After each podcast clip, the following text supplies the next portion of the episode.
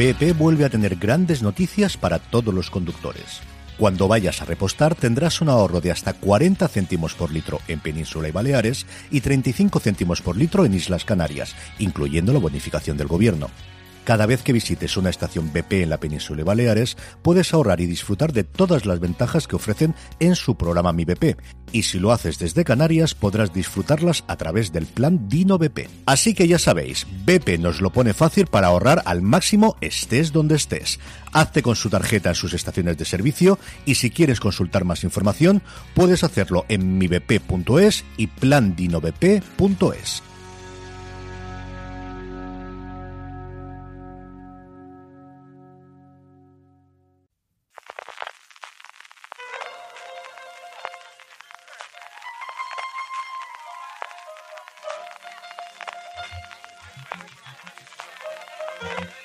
Estás escuchando Fuera de Series con CJ Navas.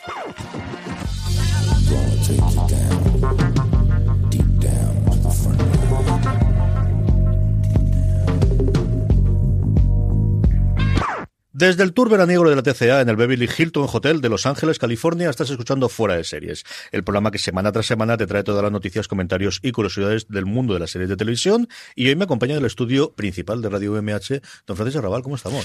Pues fatal, estoy con una amigdalitis, de que hemos dicho una porquería. no te Esta cosa me la dices media hora antes de venir al estudio, te hubieses quedado en casa en la camita, eh... te hubiese llamado después, me hubieses hecho por señas. en la radio por señas queda complicado. Este me daba cosa que ya habíamos quedado para grabar esto y otro programa muy chulo que vamos a grabar en un rato, así que me daba cosa. Pero la semana pasada, que estaba en la Malagueta allí con el espeto de sardina, estaba mucho mejor que hoy, no te voy a engañar. Nada, estas cosas del verano, CJ, que los gin tonics con triple hielo, pues pasa que estas cosas. Vamos a tener todas nuestras noticias para empezar el programa como siempre. Esta semana no tendremos a Marina Such porque la tenemos de enviada especial en, en, una presentación de Movistar Plus, de la que hablaremos en cuestión de un mesecito cuando, cuando sepamos la, la serie. Tenemos, eh, luego Francia nos contraerá todos, si la garganta se lo permite, todas las novedades que tenemos en foraseries.com y lo que estrenaremos la semana que viene. Sí tendremos a Marina, eso sí, en diferido, en una entrevista que le hizo en la presentación de Paquita Salas a los Javis. Tuvimos la entrevista con las eh, protagonistas la semana pasada y tenemos una también que hizo a los Javis que os pondremos y acabaremos como siempre con las recomendaciones y la despedida que anuncio que la mía vuelvo por los andares viejos míos y recomiendo cosas extrañas que Francis ya está viendo. Eh, Francis, los ciegos ven, los eh, muertos andan, y no solamente en The Walking Dead, el mundo se va al carajo porque dos noticias, dos de estas que seis meses hace una semana me calla. Sí. Primero, eh, Deadwood, que va el señor del HBO y como comentaba antes en la introducción, es el tour veraniego de la TCA, es cuando Mm. todas las cadenas americanas vamos a tener muchísima noticia durante estas dos próximas semanas, aparte de las que nos vienen de la Comic Con, que como decía o adelantaba Francis, vamos a dedicar un programa específico, una mezcla entre Gran Angular y Slumberland, hablando de todo lo que ha traído la Comic Con 2018 de San Diego. Pero como os digo, ahora es la TCA, es la presentación de las cadenas ante la crítica americana y canadiense, y va el del HBO y nos dice que va a haber película de Deadwood. Bombazo. y además Casey Este es el presidente de programación de HBO. Así que esta vez sí que sí, esta vez no lo creemos. No CJ, tú sigues pidiendo fotos adjuntas en la nota de prensa para creértelo. Es cierto que, que suena muy, muy confirmado de que ya está, tiene la luz verde, el, definitiva, que empieza a rodar este octubre y que la idea es que se presente en primavera del año que viene. Que nos viene muy bien porque es una de estas series de catálogo que quizás es menos conocida, especialmente en España, que Los Soprano o que cualquiera de las posteriores. Y es maravillosa. ¿eh? O sea, es un western fascinante. O sea, esta, todos los fans del género western se la tienen que ver. Y los que echen de menos un así intenso para este verano, este de verano, aunque para verano es contundente, pero, pero te pasa un verano muy divertido. Con Pero pones el aire acondicionado a una temperatura humana, es decir, la pones a Bueno, 18 o verdad. 17 grados, ya te, te Estás en vistes, el Ártico. te pones el abrigo en verano, que es lo que mejor puede funcionar, o una mantita de franela. lo mejor es Ay, en claro, verano para Deadwood hay que una mantita calor. para verla. Para ver Deadwood, esto es el salvaje oeste, o sea, de aire acondicionado, nada, CJ, este hay que pasar No, no, no, no, no, te has confundido totalmente. Esto de la experiencia extrasensorial, Claro. venía oyendo ahora que viene Smith el, unos teatros, bueno, teatros, dices yo, cites, ¿no? Cines que hay en, en Hollywood y también en distintos países de Estados Unidos, en distintas ciudades de Estados Unidos ya, que ellos sortean entradas siempre cuando hacen el, el programa suyo en directo, regalan a los que hacen las preguntas al final del, del programa entradas para ellos, que se llaman 4X o algo por el estilo, y entonces tiene olor, tiene movimiento, tiene todo demás, todo dentro de un orden. Todo mientras a ti no te ponga el aire Yo, el que, el que estás viendo la guerra de la galaxia, si te suba el, el asiento y tal, y se te mueva, sí. El que estabas viendo una cosa de persecuciones y oigas y, y- y huelas a, a neumático quemado tiene su toque. Eso de pasar calor porque tienes que pasar calor con los protagonistas no es necesario. no es absolutamente el nada necesario. El 5D sí que sería, sería con bastante calor. El caso es que HBO ya lo ha anunciado. La, la frase literal del Casey Blois ha sido: Por fin puedo confirmar que hemos dado luz verde a la película de Deadwood que se rodará en octubre. Y, y nada, y para adelante. David Mills, que volvió ahora está con en HBO haciéndolo de True Detective. Y imagino yo que se encargará también de la película, ¿no? O sea, el guion será, de, imagino, de Mills. Volvió desde lo, No sé si lo dijeron, no, sabemos, eh, sabemos esa parte de ahí, Sí, es que no decir, la nada confirmación. No sabemos el elenco, no sabemos cuánta gente está libre ahora mismo de, de compromisos. ya Max Shane diré. Yo creo que no, suponemos que sí, no ¿no? puedes volver sin Max Shane. Y del resto del elenco no lo sé exactamente quiénes puedes tener. Es cierto que el mundo eh, televisivo es distinto del que cuando se fue Deadwood, que fue hace 12 años. O sea, se terminó la serie hace 12 años. Hay una narración o una eh, narrativa, un- una línea temporal que hace Miles Surrey en The Ringer curiosísima de todos los rumores y todos los pasos por lo que ha llevado esto. Desde, está confirmado que va a haber dos películas para cerrar la serie en el 2006. O sea, hace 12 añitos de la cosa. Y es cierto que entonces era muy complicado volver a contar con los actores porque los que estaban comprometidos en televisión tenían temporadas de 22, 23 episodios que le dejaban un huequito Claro. pequeñito en verano para, para nada, hacer una película indie y poquita cosa más y no meterse en dos estos fregados más los problemas. Ahora, en lo que las temporadas televisivas vamos a 10 o 12 episodios, yo creo que es relativamente más sencillo encontrar huecos en la agenda, sobre todo si no aparecen todo.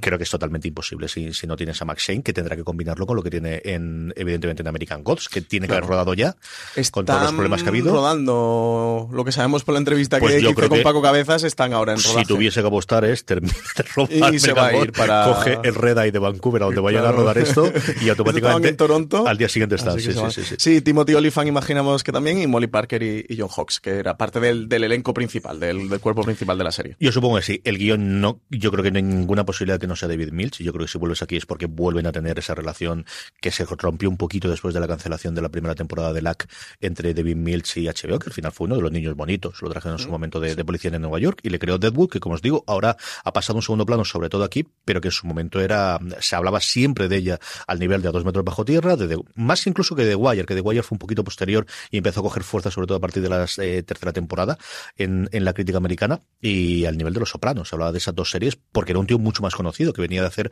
mm, bueno, de lo mejor que se hacía entonces en televisión abierto, que era Policías de Nueva York. Y, mm, y nada, a ver qué, qué es lo que ocurre con ella para primavera y tenemos mucha curiosidad por verla, desde luego. Yo le tengo grazas. A mí Deadwood sabes que es también de mis series favoritas de, del HBO. De lo, bueno, lo que podemos llamar clásicos, ¿no? Que es que son de hace 10, 15 años. Parece como muy antiguo el llamarlo clásicos, pero bueno, son esta trilogía eso de Wire, Los Sopranos, A Dos Metros Bajo Tierra, Sexo en Nueva York, de, de toda esta tanda de pelis que se Y si, esta, sacaron. y si esta ha sido una cosa rarísima, la otra, que la nos comentaremos más eh, en relación desde luego en ese gran angular con Slamberland que vamos a hacer sobre Comic Con, que es, se ha confirmado que definitivamente Locan Key lo teníamos bastante seguro, ya cuando Netflix se había metido por en medio, pero ocho años después del primer intento, del primer piloto que se rodó en su momento, de la adaptación del cómic de Gabriel Gil y, y Gabriel eh, Rodríguez, eh, eh, dibujado por Gabriel Rodríguez, ha llegado definitivamente la adaptación de Netflix. Netflix confirma que va a tener una temporada con los mismos showrunners que el último piloto que lo hicieron para, para Hulu y, y nos falta conocer el elenco y cuándo se estrena la cosita. Pues sí, eh, cuarto intento, ¿no? Eso fue el de película, luego tuvo un proyecto de serie en Hulu, otro en Fox, otro en Universal. El, último fue el de Hulu, que parecía que sí que iba a salir adelante. En último momento la tiraron para atrás. De hecho, en foreseries.com hemos sacado, pues sí, al menos creo que un par de noticias de lo de, de lo Cankey, de que parecía que iba la cosa para adelante, pero bueno, ya se ha confirmado. Eh, nosotros lo dijimos y además lo comentamos también en la redacción. Cuando, cuando entró el rumor, y no rumor porque salió como noticia, que Netflix eh, estaba desarrollando un, un proyecto sobre lo Cankey, casi quedábamos por hecho que, que Netflix se, se la quedaría, porque no, no suelen tener por costumbre, no conocemos proyectos que no, no van a llegar Y a si no, yo de creo que no hubiese saltado. Yo creo que también era una cosa de preparación. Me extrañaría que se hubiese conocido que tendría el piloto. eh, Tradicionalmente Netflix eh, ordena la, o pide, eh, encarga, mejor dicho, ¿no? que sería más la traducción del de ese order que dicen los americanos. Encarga la temporada completa y yo creo que lo hubiésemos, no se hubiese filtrado que, que sabría eso si no tenían detrás el, el que vamos a, a encargar la serie completa. Sí, yo creo que sí. Así que bueno, en cualquier caso, buena noticia, ¿no? Porque este es un cómic de los que nos gusta. CJ, A mí me gusta muchísimo. Yo creo que además es un cómic muy para serie, es un cómic que va a más. La primera temporada, primera temporada, el primer arco argumental, eh, lo que queda aquí como el, el primer, los primeros eh, números están bien sin pasarse. Es una muy buena idea, una muy buena premisa inicial.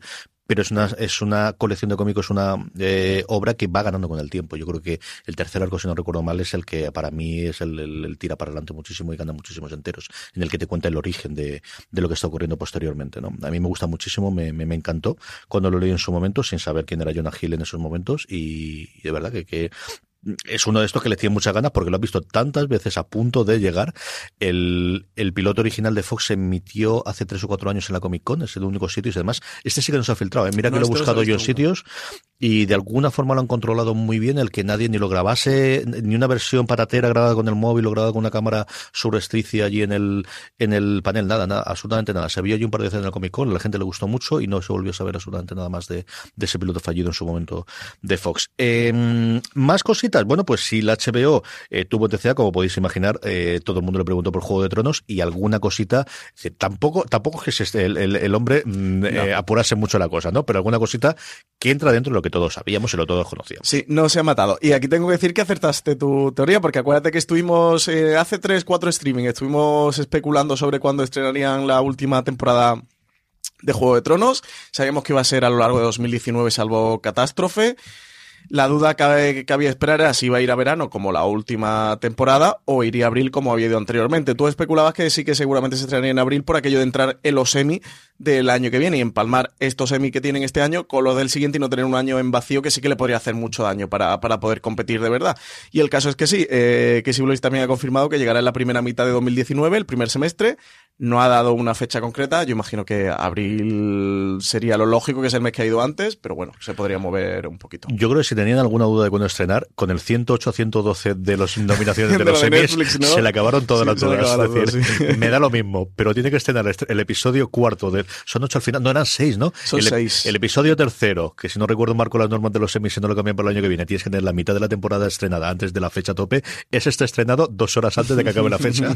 no sé cosa que tenemos un problema con el streaming y el resto hacer lo que os dé la gana. Pero esa está estrenada ahí, vamos, no pierdo yo 30 nominaciones ni, de, ni, harto de Coca-Cola. Sí, Netflix el año que viene que se agarre los machos, sí, con todo lo de Juego de Tronos. Y lo que también han anunciado es que es bastante posible que, ese spin-off, ese primer spin-off, que va a ser una, entre comillas, precuela de Juego de Tronos, y entre comillas, porque es que no va a ser 100 años antes, es que va a ser 10.000 años antes de lo que de lo hecho acontecidos eh, durante la serie Juego de Tronos, podría estrenarse en 2020, o parece que llegaría a 2020, ese es el plan inicial. Ya sabemos que el piloto lo tienen escrito y que está desarrollado, que lo han hecho junto a George R. R. Martin, y suponemos que están trabajando los guiones de esa primera temporada. Rueda el piloto del 2019.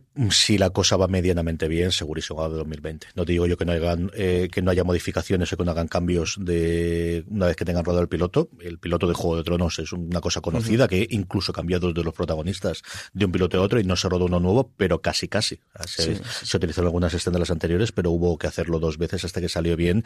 Yo creo que no se pueden permitir estar un año sin algo sin algo que funcione. El problema es que no saben que le funciona y esta es la que tiene más visos de que le funcione. Yo pensaba que se iban a dar un año de descanso por aquello de dar un poquito de descanso de Juego de Tronos y porque en 2020 irá eh, la, tercera temporada de Westworld, imaginamos, porque a 2019 ya han dicho que, que, la gente vaya esperándose, que, que esperen sentados a que Jonathan Nolan y Lisa Joy acaben guiones y empiecen a rodar. Así que yo sí pensaba que, como han hecho este intercalo entre Juego de Tronos y Westworld, sí que pensaba que Juego de Tronos fuera 2019, Westworld 2020 y el spin-off lo viéramos en 2021, pero no, toda la pólvora 2020. Yo creo que además todo el tema de AT&T y de la compra ha podido precipitar. Ya también, bueno, como curiosidad que si Blois estuvo comentando toda esta polémica que había alrededor de que si, si AT&T iba a diluir, entre comillas, si le podemos llamar diluir la marca de HBO, por esto de eh, intentar o llevar una estrategia similar a la de Netflix en cuanto a cantidad de producción y producir mucho más y eso podría suponer eso un poquito la disolución de ese estilo, de esa marca, que Casey ya dijo de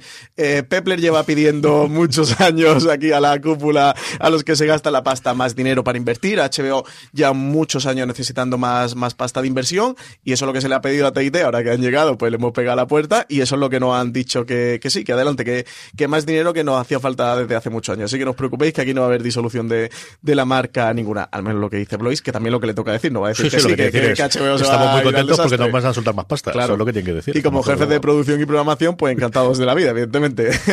¿Quién se va a quejar así? El, el caso es que yo- sí que puede que AT&T haya precipitado eso un poquito. No precipitado, sino que, que se pongan las pilas, porque Amazon viene con sus señores de los anillos y sus Conan los bárbaros y, y todo lo que está preparando. Y Netflix está por ahí, Hulu ya vemos que cada vez aprieta más y Sky parece que también empezará a ponerse las pilas. Así que empezamos a entrar en un mundo competido que, que aquí tienen que arrimar todos. Sí, eh, HBO se puede poner las pilas con AT&T. Otra que yo creo que está fichando todo lo que puede por si cuando llegue el eh, Mickey D- y, sus amigos de Disney Esa es otra, ¿eh? la de. Disney, la de DC, Es que, madre de Dios. Además, Y Apple. yo creo que de todo lo que va a comprar Disney con Fox, lo que más tienen que estar viendo, que de hecho en la, en la entrevista que tenía eh, Ryan, eh, comentaba que era eh, Ryan Murphy, era una de las cosas que hasta cierto punto había inclinado la balanza de largarse a Netflix, era que no sabía qué iba a ocurrir con FX, que al final era un canal que no tenía muy claro cómo iba a encajar, que yo creo que también por otro lado son habladurías, porque al final si van a mantener Hulu, eche, Hulu haciendo Castle Rock y, este- y tiene el cuento de la criada, que no son lo más familiar del mundo, No. del mundo mundial. Y yo os digo yo que tiene alguna serie también por ahí rara que he visto yo, que, que también lo es, ¿no? Y parece que van a mantener, incluso se estaba hablando que hiciese una oferta por y que le dejase Sky a, a Comcast, que parte de la jugada de la retirada de Comcast de la apuesta es Son acuerdos que yo han hecho. yo me quedo con todo el americano, yo retiro la compra de, de Sky y tú que lo que quieres es tener un segundo sitio donde puedas tener que Comcast entre en Europa a través de Sky, que sería también una jugada curiosa, Sí, que la gente de Sky podría estar interesante. Pero vamos, todo esto para deciros que FX está, eh, es que al final es un pedazo de canal, sea, de estas cosas de, vas viendo el, el- las series que tiene y toda la emisión que tiene, a día de hoy es espectacular, pero es que las cosas que va comprando son unos elencos sencillamente extraordinarios, como es esta confirmación de una eh, miniserie sobre color This holiday, whether you're making a Baker's Simple Truth turkey for 40 or a Murray's Baked Brie for 2, Baker's has fast, fresh delivery and free pickup, so you can make holiday meals that bring you all together to create memories that last. Baker's, fresh for everyone. Free pickup on orders of $35 or more. Restrictions may apply. Choose from a great selection of digital coupons and use them up to five times in one transaction. Check our app for details. Bakers, fresh for everyone. Si estás buscando un buen podcast de análisis y debate en tu idioma, te invito a que escuches Pulso y Péndulo. Yo soy Carlos Curbelo. Y yo soy Fabiola Galindo. Todos los jueves analizamos temas de actualidad en Estados Unidos y Latinoamérica. Fabi y yo no siempre estamos de acuerdo, pero sí tenemos un objetivo común. Queremos servir como antídoto contra las noticias falsas y la polarización. Pulso y péndulo. Busca nuestros episodios en Apple Podcast, Spotify o en tu aplicación favorita. el coreógrafo Bob Fosse y su palegra Wingwen Verdon, protagonizada, nada, tírale. Pues por, Sam por lo que está Rockwell empezando, ¿no? y Michelle Williams. Ahí, ahí es poco. Y por si fuera poco, Sam Rockwell y Michelle Williams, que son encargados de, de protagonizar, de encarnar a este Bob Fosse y, y a Gwen Verdon, todo va a ir bajo la supervisión de Lin Manuel Miranda, que se ha convertido en el nuevo chico estrella de, diría, Hollywood, de series de televisión, estudios, musicales y cualquier producción de, cualquier tipo cultural del show business norteamericano o ponerle ahí a Lin Manuel Miranda en el nombre eh, siempre está dando un, un subidón después de, de todo lo de Hamilton. El caso es que, para que no conozca un poquito Bob Fosse, era un coreógrafo muy famoso eh, del cine, pero fue el director además de, de Cabaret, fue el, el que hizo Cabaret. Y Gwen Verdon, para quien por aquí la conozca un poquito menos, era una bailarina estrella de, de Broadway, que dicen que es como la bailarina más importante de, de la historia de, Broadway. Yo no voy a negar que a mí estos, eh, estos conocimientos de Broadway se me escapan, pero para quien lo- los quiera saber. Y, y nada, no sabemos mucho más. Sabemos que la historia va a ir sobre los dos, que la hija de la pareja está dentro, está como productora ejecutiva de la serie, que serán episodios y que la biografía que adapta está escrita por Sam Watson. Así que, nada, nuevo proyecto que, que esperamos que se estrene en torno al otoño de 2019, se comentaba. Como decía Francis, Lin Manuel Miranda es de las cuatro o cinco personas, yo creo, en Hollywood, podrían haber elegido lo que hubiesen querido. Él, después del exitazo de Hamilton, está retirado, ha hecho cuatro cositas puntuales de colaboración, colaboró con las canciones de Moana Bayana, dependiendo si veis la versión original o cómo se eh, tradujo aquí en la película eh, con la bueno, princesa hawaiana en, eh, de Disney. Ha hecho cuatro colaboraciones puntuales para bandas sonoras, pero no había ninguna cosa en la que se hubiese embarcado. Hizo un episodio, por ejemplo, sobre Hamilton en Drunken History, que es una parodia, una, una tontería que tiene en Estados Unidos muy divertida, en el que la gente cuenta la historia americana estando borrachos. Es una cosa bastante entretenida y, y él narraba el de, el de Hamilton, pero cosas muy puntuales, no tenía un proyecto más allá que eh, las adaptaciones de las novelas de, se me el hombre este, del, eh, que comentamos en su momento de, oh, te lo miro yo mientras tú No dices la siguiente, ahora te lo comento yo. Pero un proyecto de Luis Manuel. Sí, lo que tiene son las películas que las va a adaptar él o va a colaborar ok, él pues. con las del el mago. Eh, dale siguiente noticia mientras te lo busco yo. Vale, pues siguiente noticia es que The First ha, ha enseñado un primer vistazo a su misión a Marte. Es una serie. CJ este también, actor de Hollywood, otro de los que acaba de empezar. Sean Penn, eh, proyecto que tiene Hulu, que tiene previsto estrenar el 14 de septiembre y que ha aprovechado esta ronda de, de los TCA para enseñar el, el primer vistazo. Guarda un cierto parecido, sobre todo en, el punto estético con, la película Interestelar de, Christopher Nolan. Y, bueno, según ha dejado ver este teaser, que puede ver la gente en foraseries.com, eh, muestra que Sean Penn va a ser el gran protagonista eh, de la serie, eh, que es uno de los candidatos a embarcarse rumbo al planeta rojo en una misión que, que está impulsada por la millonaria Las Ingram, que tiene su, su propia compañía aeroespacial. Así que nada, carrera, carrera por, por llegar a Marte con Sean Penn como protagonista. Tienes muchísima cosa de ciencia ficción metidas en naves que se van a explorar en Muchísimas. los trailers. Vamos a comentar angular, ¿eh? Porque hay cuánto Esta es la que- Flyers, está esta de First, está Origin de YouTube. Hay una cantidad de proyectos de ciencia ficción brutales. Esta es la que tiene pinta de ser más realista y él está muy bien. ¿eh? Mira que yo Sean Penn no es el santo de mi devoción en general, pero me parece que es un pedazo de actor, que el tío lo hace muy, muy bien. Y el trailer está bastante, bastante pasable. La verdad es que me, me ha gustado mucho.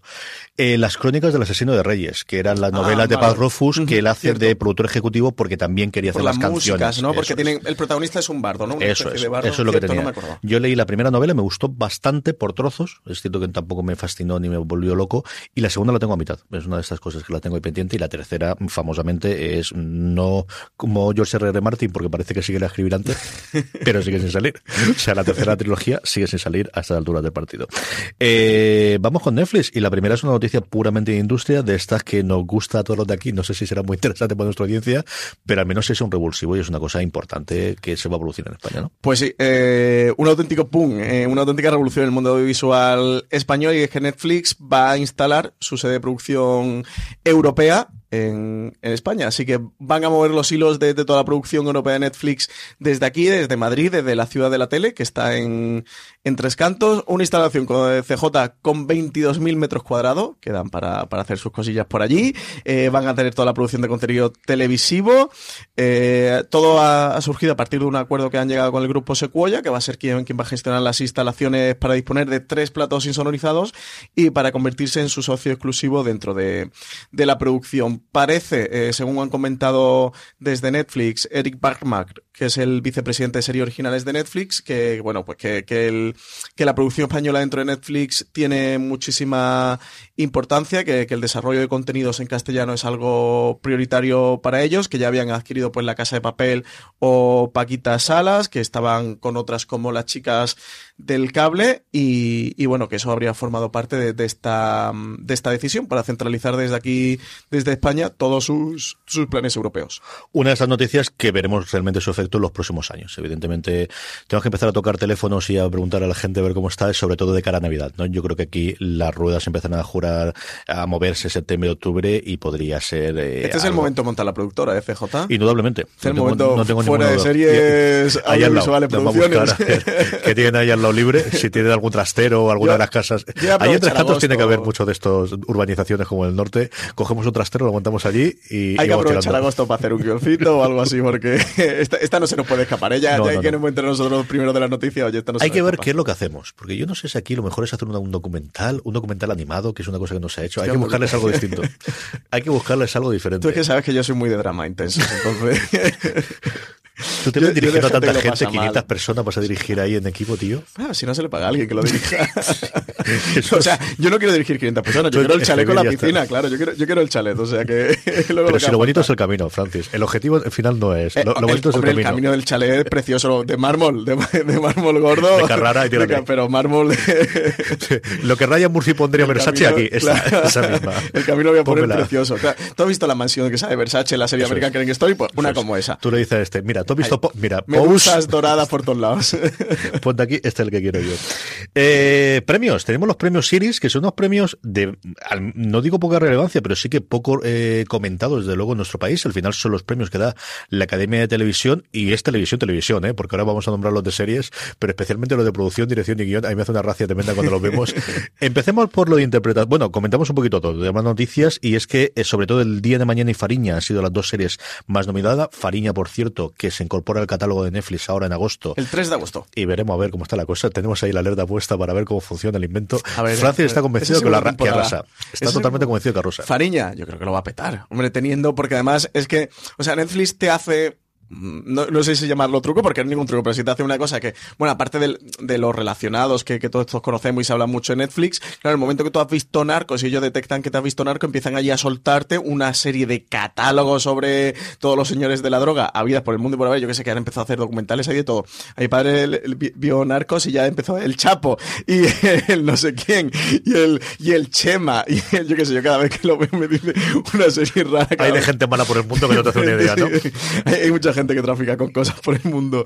Y imagino que la entrada de Farilla en el catálogo lo, lo va a petar a nivel Además, internacional. agosto, que es un mes mm, para que la gente pueda vérsela Es de que una además sentada. está ¿eh? la cosa que, que está flojita y que Fariña es que está muy bien. Habrá que ver si la remontan o no, porque los episodios no eran muy largos, ¿eh? pero no sé si decidan remontarlo a cuarenta y tantos minutos. Habrá que estar pendiente en cuanto la estrenen, porque sí que al catálogo español, recordad, por ejemplo, en La Casa de Papel, era el episodio tal y como estaba montado en Antena 3, pero sí que a nivel internacional, en cualquier otro país que no fuera España, sí que estaban remontados en episodio de cuarenta y tantos minutos y que casi mm, no doblaban, pero bueno, hacían como un tercio más de episodios eh, remontándolos. Habrá que ver qué hacen con Fariña, pero a mí no me cabe duda que lo va a petar. Imagino que no al, al fenómeno de la casa de papel, porque la casa de papel, bueno, tenía además unos elementos icónicos, tenía ese universo propio de la casa de papel que hacen que se pueda convertir en un fenómeno, que Fariña no, no es tanto, pero que, que sí que se puede, que lo puede petar. Y además que la serie que está muy bien, que no tiene nada que envidiar a Narcos. Que apuntarlo para preguntar en el grupo de Telegram, que tenemos varios eh, oyentes nuestros sudamericanos que, que no lo pueden contar en el momento, que son suscriptores de Netflix y que nos cuenten. Eso tenemos que apuntándolo. Lo que comentábamos, los, los premios Iris, ¿qué tienes por ahí para, para comentar, Francis? Pues la Academia de la Televisión que, que ha cumplido este año, ¿eh? el 20 aniversario de sus galardones. En Mejor Ficción tenemos El Accidente, la serie Telecinco. De Movistar Plus han seleccionado al día de mañana. De la primera Estoy Vivo. Dos de Antena 3, como son Fariña y La Casa de Papel. Y de Netflix, que ha entrado Paquita Salas. Muy democrático, ¿eh? Todos a Venga. doble estas y dos a Antena 3, porque, bueno, yo creo que también se lo merecen, ¿no? Que al final de las que están haciendo, pero es muy, muy democrático esto de, de nominar a todo el mundo. Más nominaciones que tengamos por ahí. En cuanto a producción, que me parece interesante porque aquí se mezcla además ficción Esta es de las divertidísimas. con, con serie y todo. Está Conquistadores Adventum, esta docuficción que Que a hizo ti te Canal gusta Cero, tanto. que a mí me gusta mucho que ha pasado muy desapercibida. Yo, desde luego, la recomiendo, que le interese un poquito la historia y el descubrimiento de América y toda la carrera de colonización allí en América es muy interesante. Luego está eh, también de ficción La Catedral del Mar eh, de Antena 3 o La otra mirada de la primera, pero es que saltas a El Hormiguero 3.0 o Maestros de la Costura de la 1, Supervivientes de Telecinco o Al Rojo Vivo Especial número eh, 1 de octubre, Objetivo Cataluña de la Sexta. O sea que aquí tienes un poco... La verdad un es la categoría extraña. maravillosa. Sí, La sí, mejor producción, pero producción total. O sea, aquí no, no discriminamos a nadie, un poco extraño, sí. Y guion y dirección, que también son más o menos por el estilo, ¿no? Sí, en dirección pues pasa desde Carlos Eves o Jorge Torregrosa, directores de Fariña, además Jorge Torregrosa lo entrevistamos en Fuera de Series,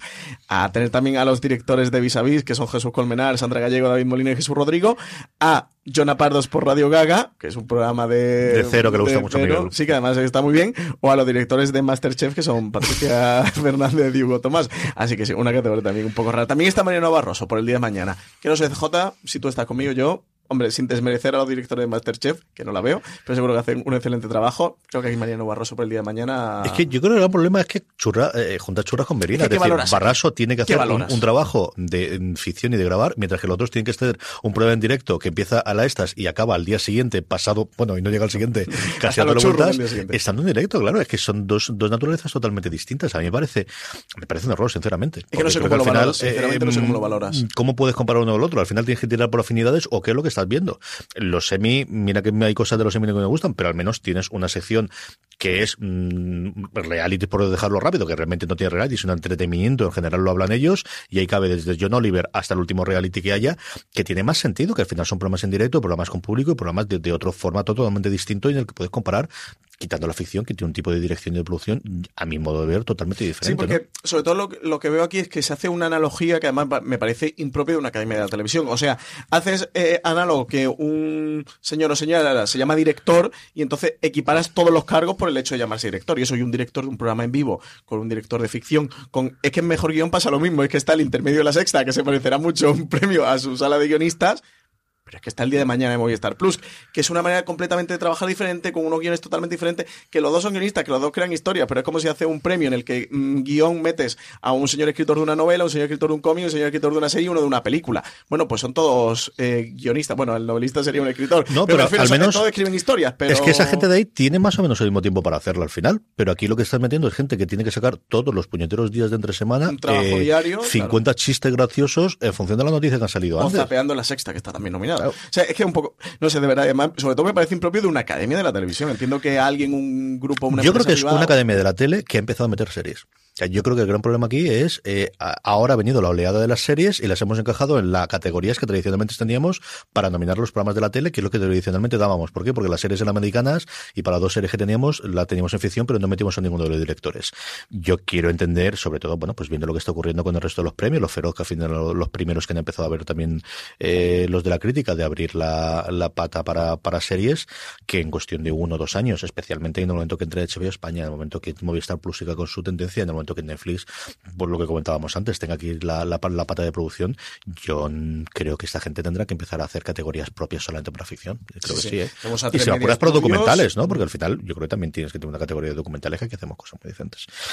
Un poco un invento extraño este de la Academia de Televisión, a ver si le ponen remedio pronto. Estamos con la campaña de las descargas offline de HBO, así que vamos a empezar también categoría la de la Academia de la Televisión. Vamos a hacer en fueraseries.com una pestaña que sea... Por las dos partes, yo creo por eso y porque mm, el resto de categorías de televisión, que es cierto que fuera de serie nos ocupamos menos, pero eso no quiere decir que no las veamos y no te digo yo la revolución que fue la última temporada de Operación Triunfo dentro de la redacción y cómo se seguía aquello. Qué horror, menos mal o sea, que ha pasado. Es que tenías que vivir el Slack nuestro, el con los comentarios que da día después de las ganas. La guerra o sea, me que comer. Es, que, es que esto es lo que es. Eh, entonces, que no hablemos de eso fuera de serie, no sé qué no quiere decir que no lo veamos.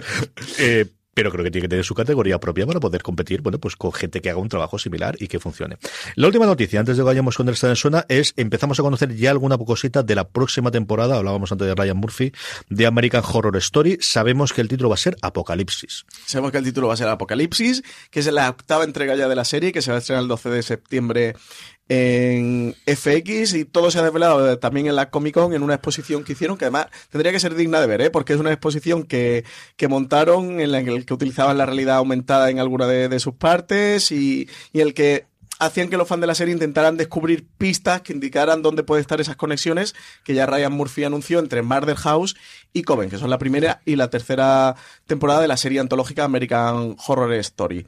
Y mm, luego tenemos que lo que apuntaban por ahí unas, unas cuantas cuentas de Twitter que, que, han estado diseccionando esas pistas que había a lo largo de la exposición y esas conexiones eh, con el resto del universo de American Horror Story eh, que puede haber en esta octava temporada, era que también apuntaban a la presencia de objetos que podrían señalar un holocausto nuclear de algún tipo o el regreso de los alienígenas de Asylum. Así que parece ser que aparte de, de ser este cruce entre, entre la primera y tercera serie, es que lo habría con otras dentro, creando un universo compartido de todas las antologías de American Horror.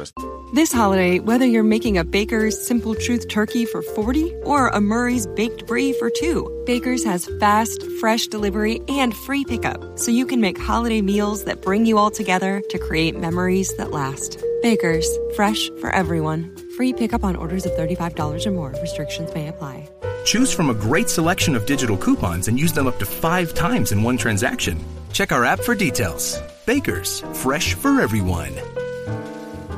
Si estás buscando un buen podcast de análisis y debate en tu idioma, te invito a que escuches Pulso y Péndulo. Yo soy Carlos Curbelo. Y yo soy Fabiola Galindo. Todos los jueves analizamos temas de actualidad en Estados Unidos y Latinoamérica. Fabi y yo no siempre estamos de acuerdo, pero sí tenemos un objetivo común. Queremos servir como antídoto contra las noticias falsas y la polarización. Pulso y Péndulo. Busca nuestros episodios en Apple Podcast, Spotify o en tu aplicación favorita.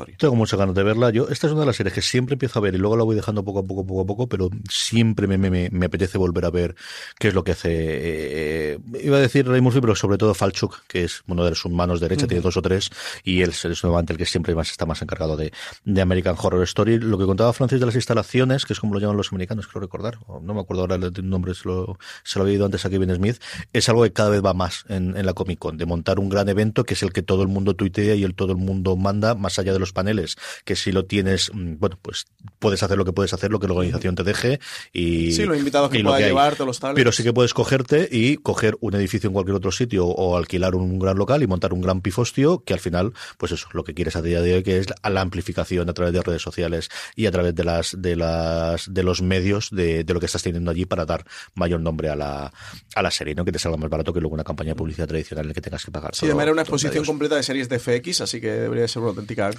Oye, ¿cuándo vamos a ahorrar para la Comic Con de San Diego? Yo creo que para, tendríamos que ir un día. Para el 2050 más o menos. Yo creo que Llegamos, ¿no? Yo creo que eso no se caerá antes. Si cada oyente fuera pues, nos diera un céntimo. Es para tomarlo con tranquilidad, sí, sí. No, yo, este, este año vamos, vamos a hacer, vamos a hacer la piel de toro, vamos a ver, el año que viene yo creo que podemos hacer una patita. Francia, por ejemplo, empieza a tener mucho festival de serie curioso y interesante que habría que acercarse. y estas cosas, Portugal a la Comic Con de Portugal sí que tendríamos que ir, que allí montan cosas bastante interesantes y dar el charco, yo creo que en tres o cuatro años es una cosa para plantearnos. A ver qué tal va el invento. Años. Se queda mucho, fíjate. Bueno, pues me voy yo solo, no te preocupes, ya está. Bueno, eh, hasta que llegan las noticias, eh, vamos con esta zona a la, a la vuelta. Don Francis Arrabal, que tenemos aquí, va a ser muy sencillo esta semana, nos va a hablar de lo que tenemos en fuera de. Este es el Esta Me Suena de esta semana.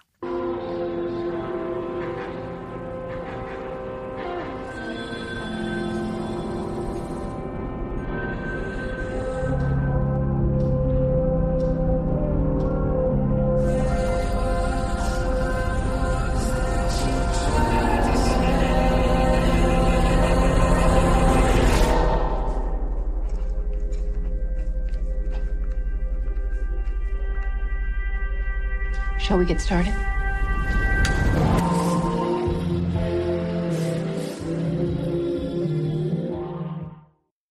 Qué gran sintonía, qué ganas tengo de ver esta. Qué ganas tengo de ver esta. Francis, ¿qué puede encontrar nuestra querida audiencia en foradeseries.com eh, esta semana? ¿Qué podemos tener para la semana que viene?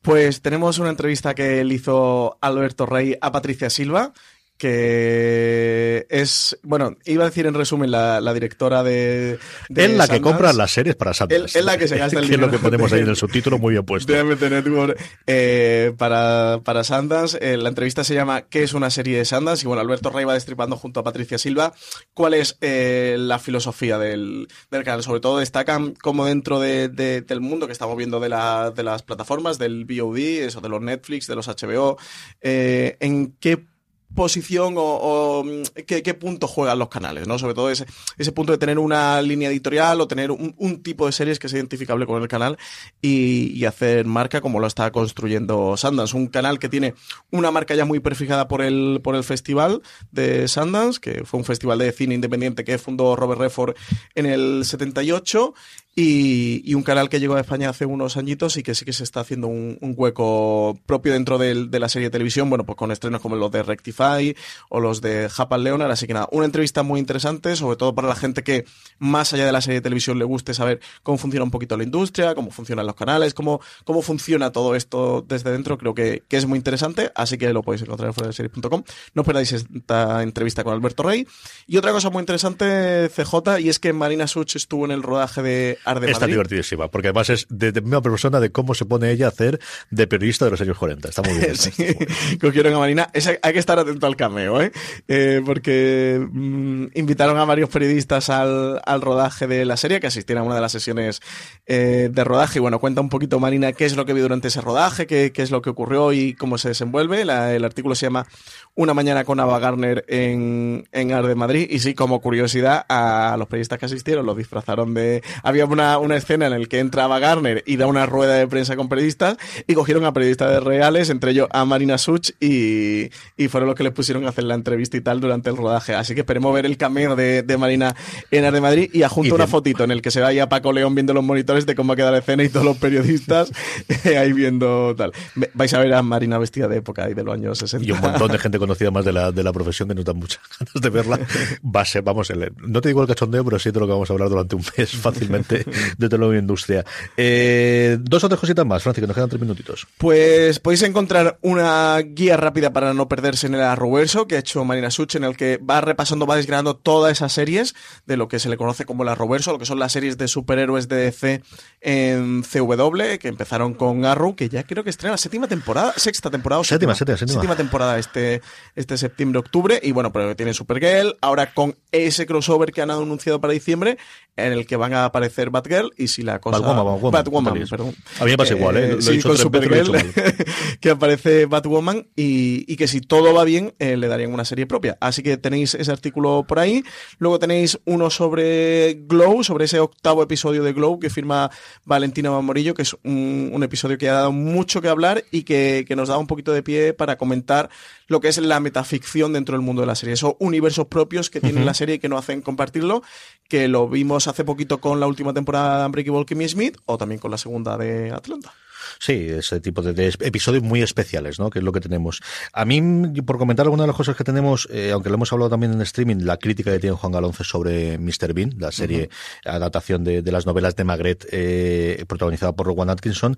Y luego Marichu Olazábal hizo unas nueve series diferentes para llevar contigo la vacación de verano, que solo lo digo para que Francis diga por qué no hay ninguna del HBO en, de, de las nueve. Yo te lo explico fácil, CJ, porque esto es una lista que hemos diseñado en foreseries.com desde la redacción para que la gente que se vaya a la playa, a su apartamentito de la playa, a sus vacaciones, o se vaya al crucero, o se vaya a Egipto, que O a la está montaña, que nunca te, nunca te acuerdas de lo que nos ¿Se ve gusta la montaña. Sí, eh, oye, me acordé de la montaña porque el subtítulo lo, lo puse yo y puse o la montaña entre paréntesis y un claro guiño a ti, CJ, que yo sé que tú estas vacaciones de verano te va a ir a la playa con la playa tan fantástica que hay aquí en Alicante. Eh, ¿Por qué no hemos puesto serie HBO? Pues porque no permiten descargarla. Y si te vas a la montaña y no te llega el wifi o el 4G, pues no puedes, Pues no puedes puedes ponerte ver. Deadwood, no puedes ponerte con Deadwood. Así que hemos recomendado series que, que pueden estar online. Pues bueno, recomendamos de Filmin, de Movistar Plus, de Netflix, de Amazon. Bueno, para que si tenéis alguna plataforma u otra, pues podáis, podáis aprovechar y bajar alguna serie que ver, que ver en eso, en la playa en estas vacaciones. Hay hasta una de YouTube Premium y todo. Muy bien hecho, sí, señor. Que tienen cosas muy interesantes. Y más que tiene, ¿eh? La, Sí, sí. la de esta de, de Origin tiene muy buena pinta el tráiler.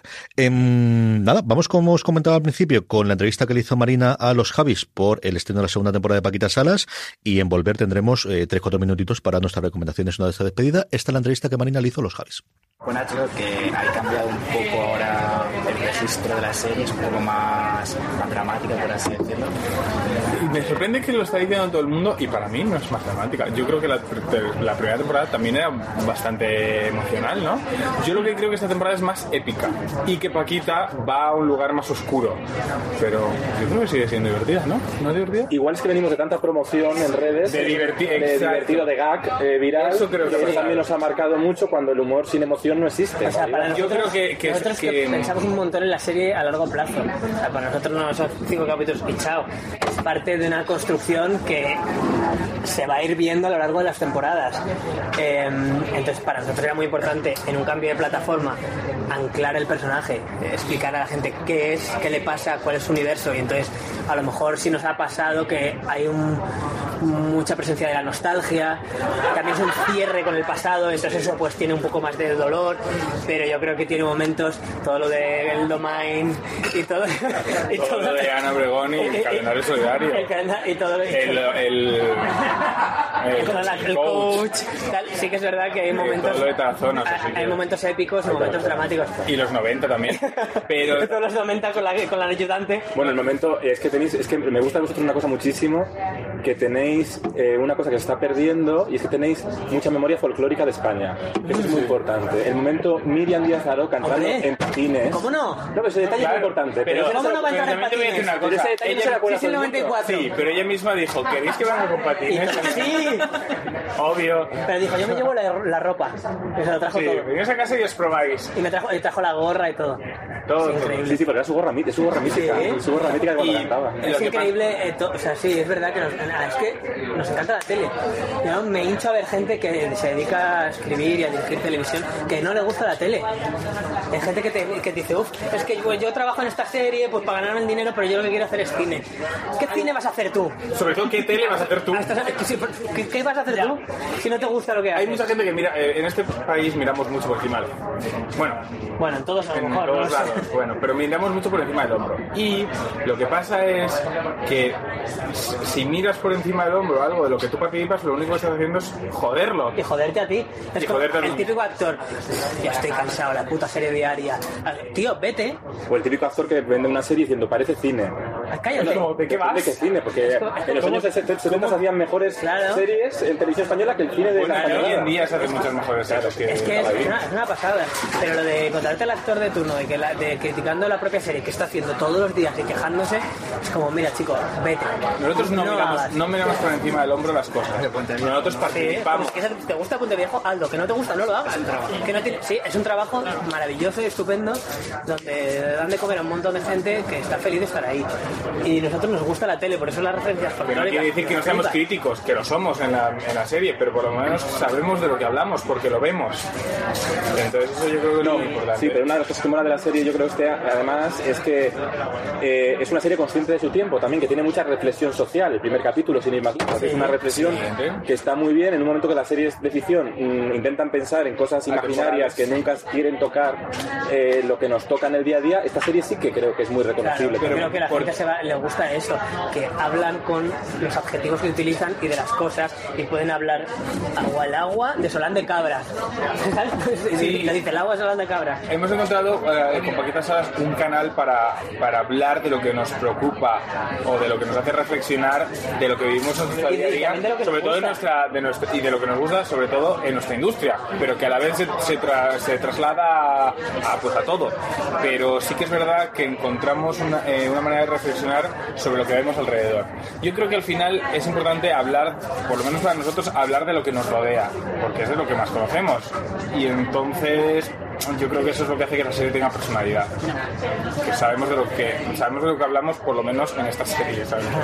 Sí, pero ya que habéis, habéis mencionado Puente Viejo, eh, el tercer episodio, por ejemplo, que nos, nos han estado comentando Bryce, Belén, Lidia, todos, que es como que todos los actores se van a ver muy identificados.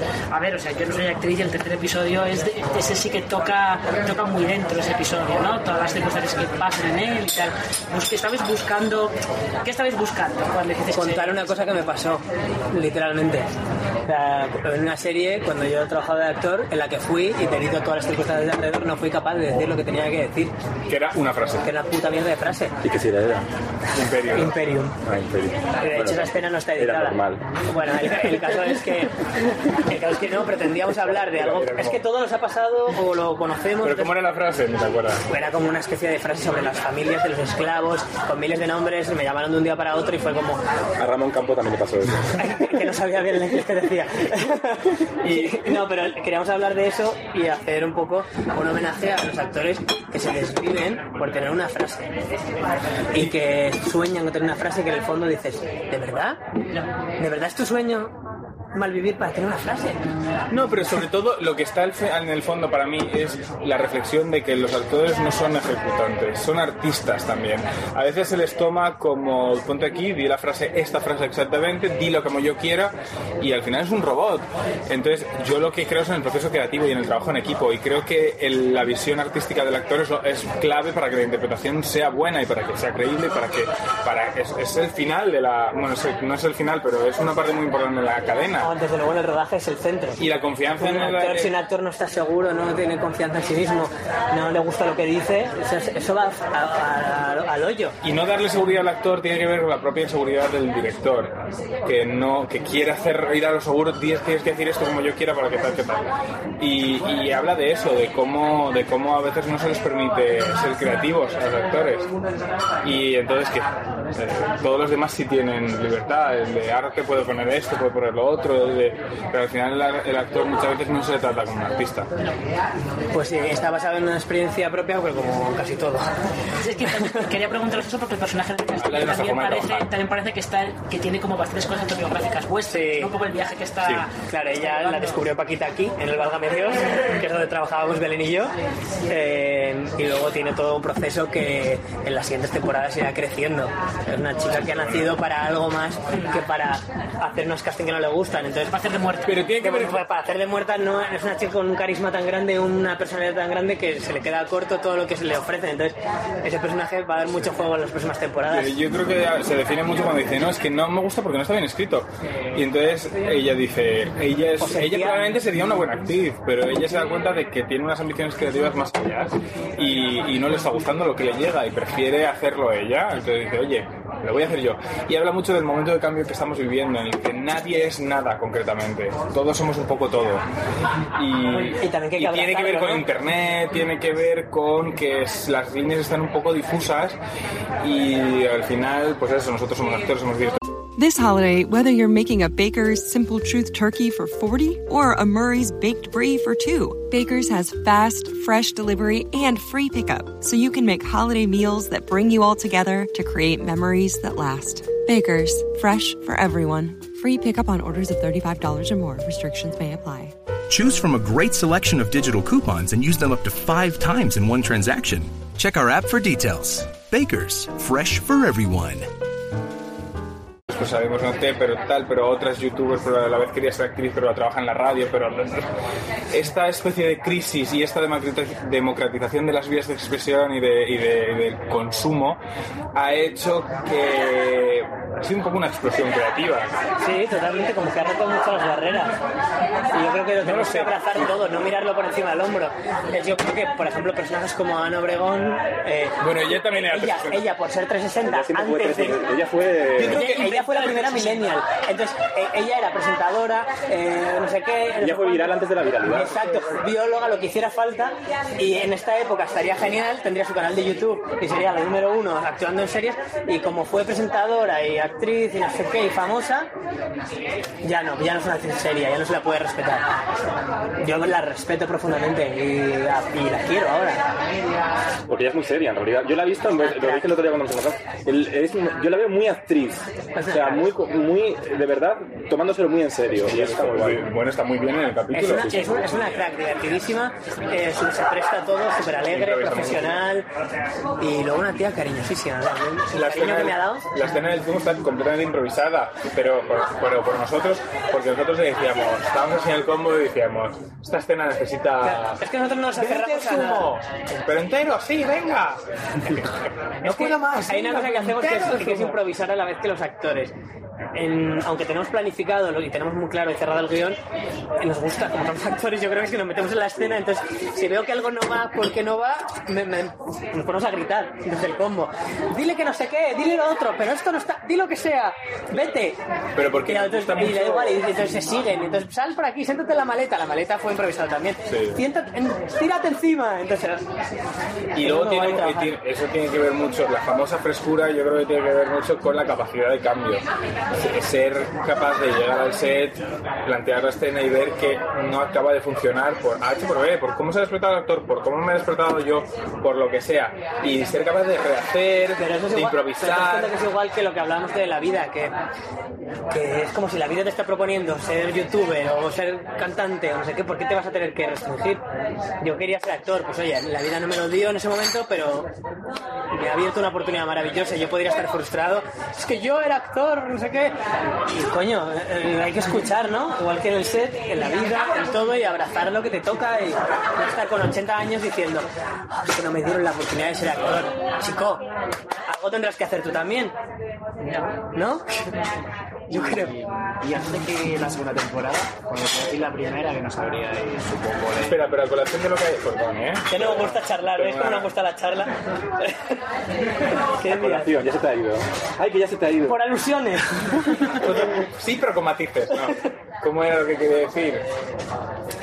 Sí, que también Poquitas Alas habla de la precariedad del mundo de los actores, de lo difícil que es cumplir tus sueños, pero también de cuando a veces crees que tenías que hacer una cosa y no se, no la, o sea, no se te daba bien, o no eras capaz, o ya pasó, o habla de, de que a veces los sueños cambian y que es muy importante Sí. saber actualizar los Y de sueños. ser responsable de tu destino.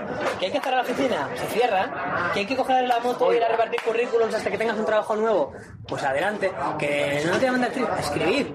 Mucho Es- es mm, autobiográfico, muchísimos Muchísimo. personajes. Sí. Ana Castillo escribe, Sí. Arcoiz, o sea, Paquita Sala termina esto, y ya San José, bueno, Sí, y, y muchas más cosas personales y Imagínate- basadas en actores reales y, y actrices que nos cuentan pues, es una fuente inagotable. Yo con mi hermana tengo la fuente inagotable de las Bueno, anécdotas. Pero imagínate a la hora de escribir, y sentarte, conectar con tu pasado, con tu Y digo, a ver. ¿dónde yo me Ver pasé el- mal siendo actor? Le- ver la tele, ver el periódico, a, ver, a escuchar lo que tenga que decir Maca, o sea, es un proceso de, de intentar buscar cosas, o sea, nosotros concebimos cada temporada como, como un arco y cada una habla de una cosa. Y que tenga un tema, La ¿no? primera iba de la superación de la pérdida, que es un poco de lo que habla toda la serie, pero habla de, de cómo tienes que dejar de mirar eh, fuera para mirar alrededor para poder encontrar quién eres. Habla un poco de eso. La segunda habla de, de cómo, cuando todo el mundo se está desmoronando, tienes que cerrar, tienes que volver atrás y desatarte de lo que te atas, de lo que tú crees que eres, ¿no? Que es lo que habla de yo tuve éxito porque ya no, pues porque a lo mejor ya no es el mismo tiempo. Entonces intentamos que pase eso, como Hacerte responsable de tu destino. hacerte responsable de decir, sí, aunque sea, o sea, no es peor cerrar una etapa, decir, no es fracasar, es por lo menos mandas tú, la cierro y me voy por todo lo alto. Entonces, cualquier tiempo pasado fue mejor, no. Tú estás anclado en ese pasado. Y una, pregunta, chicos, ¿vosotros ya sabéis el final que le queréis dar a Paquita Salas? Tenemos varias opciones. varias opciones. Varias, pero que todo dependerá del número de temporadas que tenga, pero sí que sabemos claramente hacia dónde va y cuál es la construcción de los personajes, como que está muy anclado en el personaje de Paquita, el personaje de Maui, el personaje de Ana Castillo, y luego hay muchos personajes de la primera temporada que todavía están ahí. ¿no? El personaje de Macarena. No se sabe, claro. Claro, lo, lo hablan una vez, ¿no? ¿Cómo está mi Maki? Le pregunta a Sekun y pues no lo sé. En ese momento me toca el corazón porque es, claro, mi hermana la ve. Para mí lo más importante es que al final la serie, no solo las temporadas, hablen de algo. Y estamos dibujando de lo que habla Paquita Salas y, y, y son las series que a mí me gustan. Anatomía Grey habla de una cosa muy concreta toda la serie. Hasta que ya empezó Hasta que luego se fue. Eh, Nueva York. Y luego empezaron a improvisar.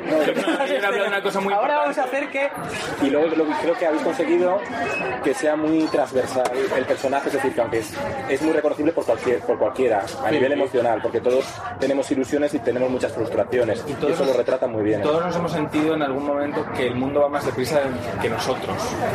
Y Paquita es una mujer de mediana edad que lleva el carro de una empresa que, que, que al final ve que todo se desmorona alrededor y dice, ¿y qué hago ahora?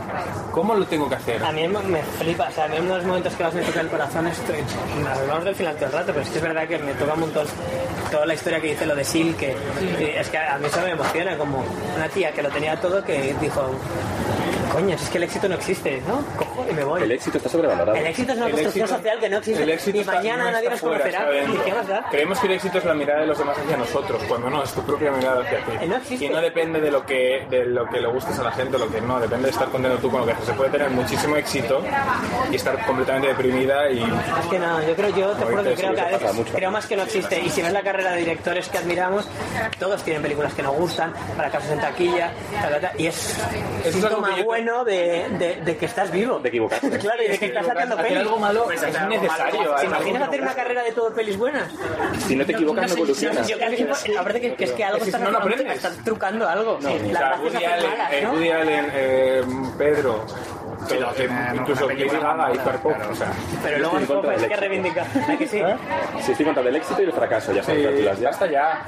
No existe a vivir con lo que toque. ¿Y con quién os gustaría colaborar en un futuro para Paquita Salas? Uf, yo tengo pendiente lo de Lidia Vos tanto, porque claro, hizo la promoción, eh, pero no pudimos estar nosotros. Entonces se me quedó ahí en la espinita. Con Belén Cuesta, una nena nueva que está empezando, tendríamos ganas de trabajar, ¿no? puede ser más Teníamos. Pues no sé, yo, yo por ejemplo siempre lo he dicho, el Zapataki o, o Lidia Vos, yo creo que son personajes que podrían estar en Paquita. Y lo. Tampoco es que luego el guion es el que manda, porque hay gente. Es que querría decir cosas, pero quiero sorprender. Sí, pero bueno, ya lo dije. Porque luego, cuidado con lo que deseas, que se puede convertir en realidad. Sí, es verdad que hay personajes secreto. muy top que nos dicen, yo quiero salir en Paquita, pero es que tampoco no es, Sí, que tiene que estar no es un contenedor de cameos, sino si- es- cuando Sí, que no toque el momento, No, y de hecho, el respeto y de hecho hoy, he leído una cosa de cuidado Paquita, eh, que no sea torrente. Y fíjate, precisamente Lo que pasa es que los cambios de, de la serie, uno, está para dar verosimilitud porque habla de la industria del cine y para que que haber gente que trabaja en la industria del cine. Y dos, siempre están anclados al guion y a la narrativa. Siempre. Y eso mola Y mucho. creo que eso es lo importante. Y tenemos la oportunidad de gente. No es un camarero X que de repente decimos, es ¿qué Fernando Torres. pasa por allí y se famoso? Claro, decimos, que, no, no eh, respetando muchísimo el formato de Torrete, que está genial, y que es una elección de él, pero no es, ay, soy Fernando Torres y, Y que ya quisiera la gente Sí, que es eso. haber hecho torrente. Sí, sobre todo la 1 está muy bien. Nada, pues ya estamos. Nada, muchas gracias, chicos. Gracias. Pues estamos de vuelta, Francis. Yo creo que nos quedan como cuatro o cinco minutitos. Eh, ¿Qué recomendamos esta semana? Eh, empieza tú que yo me lo estoy pensando. Sin vergüenza. Has tenido una hora para pensarlo, no me hagas esto. Vamos a ver. Cosas. Yo hay un escritor americano que me encanta, hasta el punto de que hizo que empezase a ver el béisbol por entender bien lo que escribía, porque le gustan todos los deportes, pero especialmente el béisbol. Es Joe Posnansky, es alguien al que yo descubrí escribiendo sobre los Juegos Olímpicos de hace ocho años, eh, diez años, perdóname, a, a estas alturas, y tiene un nuevo proyecto junto con otro colaborador que se llama En América. La idea es un portal en el que la gente habla de aquello que le gusta y algo aquello que le apasiona. Me gusta mucho el portal porque aparecen ellos dos y luego sus dos perros. el equipo creativo son ellos dos y los dos perros que tienen. Y la primera eh, es en la web y luego él va a hacer entrevistas, va a hacer un podcast semanal en el que entrevista a alguna persona. Y la primera entrevista se le ha hecho a Nick Davis, que es el responsable de un documental en la PBS, en la televisión pública americana, llamada Ted Williams, el eh, The Greatest Hitter That Ever Lived, el mejor bateador que nunca existió, que es como él quería que le conociesen, ¿no? Ted Williams es uno de esos personajes icónicos americanos de béisbol que quizás no ha trasladado tanto, era un jugador de los Red Sox, era eh, el último eh, bateador que ha logrado batear más de un, cuatro, un 40% de, de cada uno, es decir, un número icónico que desde el, que él jugó en los 40. Es un tío polifacético que le gustaba por encima de todo irse a pescar, él lo que quería era pescar, que estuvo en dos guerras, porque lo llamaron tanto a la Segunda Guerra Mundial como a Corea, es decir, justo los 20 años que él tenía de carrera se perdió cinco temporadas en concreto, tres con la Segunda Guerra Mundial y dos en la Guerra de Corea cuando estaba en su cenit absoluto, una cosa de estas que días de hoy con los deportistas profesionales te parece alucinante, que tuvo un muchísimo despego de sus tres mujeres y de los hijos, pero al final eh, pareció eh, corregir todo eso dándole el- el el legado y toda la parte de, del dinero que coleccionaba por las firmas y lo demás a su, a su último hijo John Henry, cuya cabeza está congelada, porque el hijo, que es otra de estas ¿Pero cosas. solo la cabeza? La cabeza solamente la cortaron y la tienen congelada y es una de estas una cosas de truculentas. Es un tío de estos larger than life que dicen los americanos. Él decían que eh, tú realmente es el, hay varias entrevistas y Bob Costas eh, le hizo una en la que la primera pregunta es, eh, tú realmente eres John Wayne. O sea, el personaje que hacía John Wayne en las películas, realmente eres tú, no el héroe americano. Le decía, sí, era un tío que cuando lo veía en la prestancia. Es un documental de una horita para ver uno de estos iconos americanos que quizás no habéis conocido, si especialmente os gusta el mundo del béisbol, y no hay tantísima cosa eh, dibujada sobre él. Tiene otra cosa curiosa, es el mejor libro escrito sobre cómo batear durante muchísimo tiempo es suyo, y lo escribió él, y él fue el primero que hizo un, análisis de, en función de dónde vaya el lanzamiento, si tienes que batear o no batear. Es decir, un tío de estos con una vida curiosísima, larguísima y, y llena de contradicciones, eh, y el documental está muy bien. Es una horita de documental, como os digo, Ted Williams, el mayor bateador que jamás existió, que de Nick Davis os pondré el enlace en las notas para que podáis verlo. Francis, eh, dos minutos creo que Me, quedan. me lo he pensado, voy a hacer eh, tres recomendaciones de tres cosas que he medio visto, pero voy a aprovechar este verano para ponerme al día, así que extiendo mi, a- mi propia recomendación a, a las gentes de fuera de series. Voy a recomendar eh, Legión, la serie de de Masti, te gusta mucho. J, que, que adapta el superhéroe de Marvel, una serie de FX que en España se ha podido ver a través de Fox, que, que la tengo por ahí descolgada la segunda temporada y quiero aprovechar este verano para ponerme al día. deberías. Aprovechando los mutantes, voy a recomendar otra que, que he visto el tráiler de la segunda temporada y no me han podido entrar más ganas de recuperar la primera, que es The Gifted. Esta también serie de Fox, que aquí en España también emitió Fox y es una serie también, bueno, va sobre unos, unos mutantes, es una, no son los personajes de, que conocemos aquí en España como la Patrulla X, son otros, otros mutantes y por lo que he visto en el tráiler de esta segunda temporada, CJ ya empiezan a destapar el tarro de las esencias de los mutantes, o sea, llevan a tope y me ha recordado mucho, no sé si a ti te ha pasado, a Héroes, me ha recordado Sí. mucho lo que era Héroes en su tono. momento. Así que quiero ponerme, la primera temporada me la dejé por ahí descolgada y quiero ponerme al día con la primera para engancharme a la segunda porque creo que va a ser una serie que me va a encantar. Y la tercera serie, que no es sobre los mutantes, pero porque no tiene la licencia, pero es una serie realmente sobre los mutantes, que es la de YouTube Premium Ori- eh, Impulse, que ya sabes que, que a mí vi el primer episodio, me gustó mucho, tiene una protagonista femenina muy, muy, muy, muy interesante y va sobre, mm, sobre unos saltadores, adapta, es, bueno, una no es adaptación, es una continuación, ¿no? O serie del mundo universo, como quieras verlas. de Jumper, de la película Jumper, así que voy a hacer estas tres recomendaciones y un cómic, CJ, aprovechando estas tres recomendaciones, que es el de Josh Whedon, el de la increíble Patrulla X, que, que Marvel ya ha editado el primer tomo, ha reeditado el primer tomo en un Marvel integral, ¿vale? Creo que unos 30 o 32 euros. Y eh, para los que les gusten también este universo de mutantes y, y cómics superheroicos, le va a encantar y creo que va muy bien. Hace una trilogía con, con estas tres series fantásticas, hace un hilito así de mutantes. No tenemos tiempo para más, así que, don Francis Arrabal, muchas gracias por haber venido a la radio UMH para acompañarnos en el Fora de Series de esta semana. Hasta la semana que viene, Francis. Hasta la semana que viene, CJ. Y a todos vosotros, gracias por estar ahí. Eh, feliz verano a aquellos que cogéis las vacaciones para este fin de semana. Eh, volveremos la semana que viene. Gracias por estar y como os decía, recordad tener muchísimo cuidado.